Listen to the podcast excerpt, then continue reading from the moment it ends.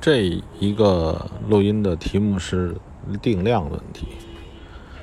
定量问题呢，其实在这个药剂学里边，对所有东西都有一个毒性，水都有毒。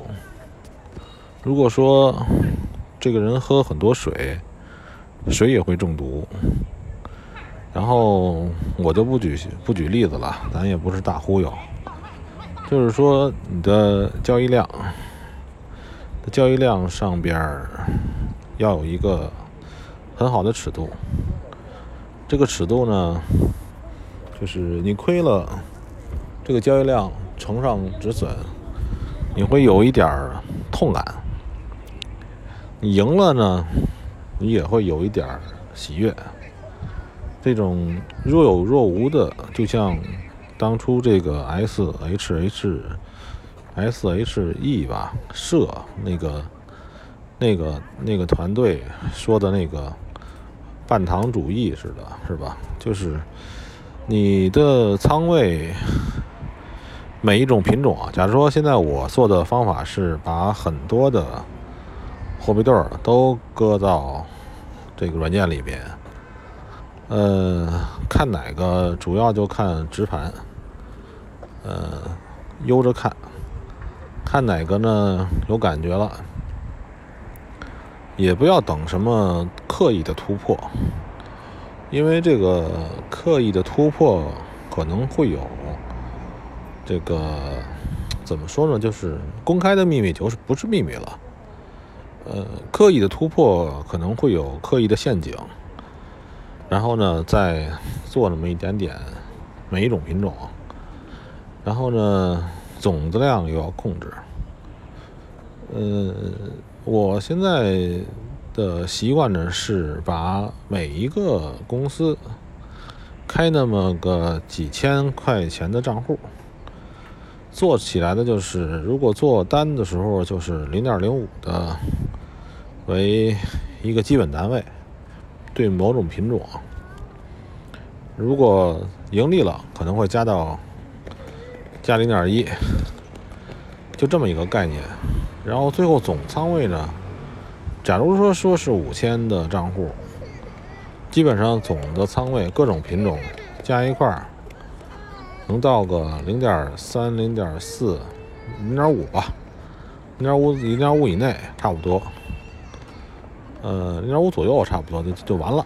高的时候能到零点六、零点七，呃，多个品种的。然后呢？如果盈利了，可能就跑了。假如说晚上还没等美国开盘，我就已经盈利了，盈利还不错，那就跑掉。这个东西呢，就是一会儿美国开盘，如果还顺着这个趋势走，再进来进小点儿，因为这个还是一个量的问题。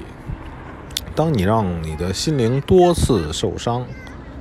你的这个自信力就会降低，人不可能没有感情的，对吧？所以呢，就是时刻保持让自己少受伤害，保证你的信心。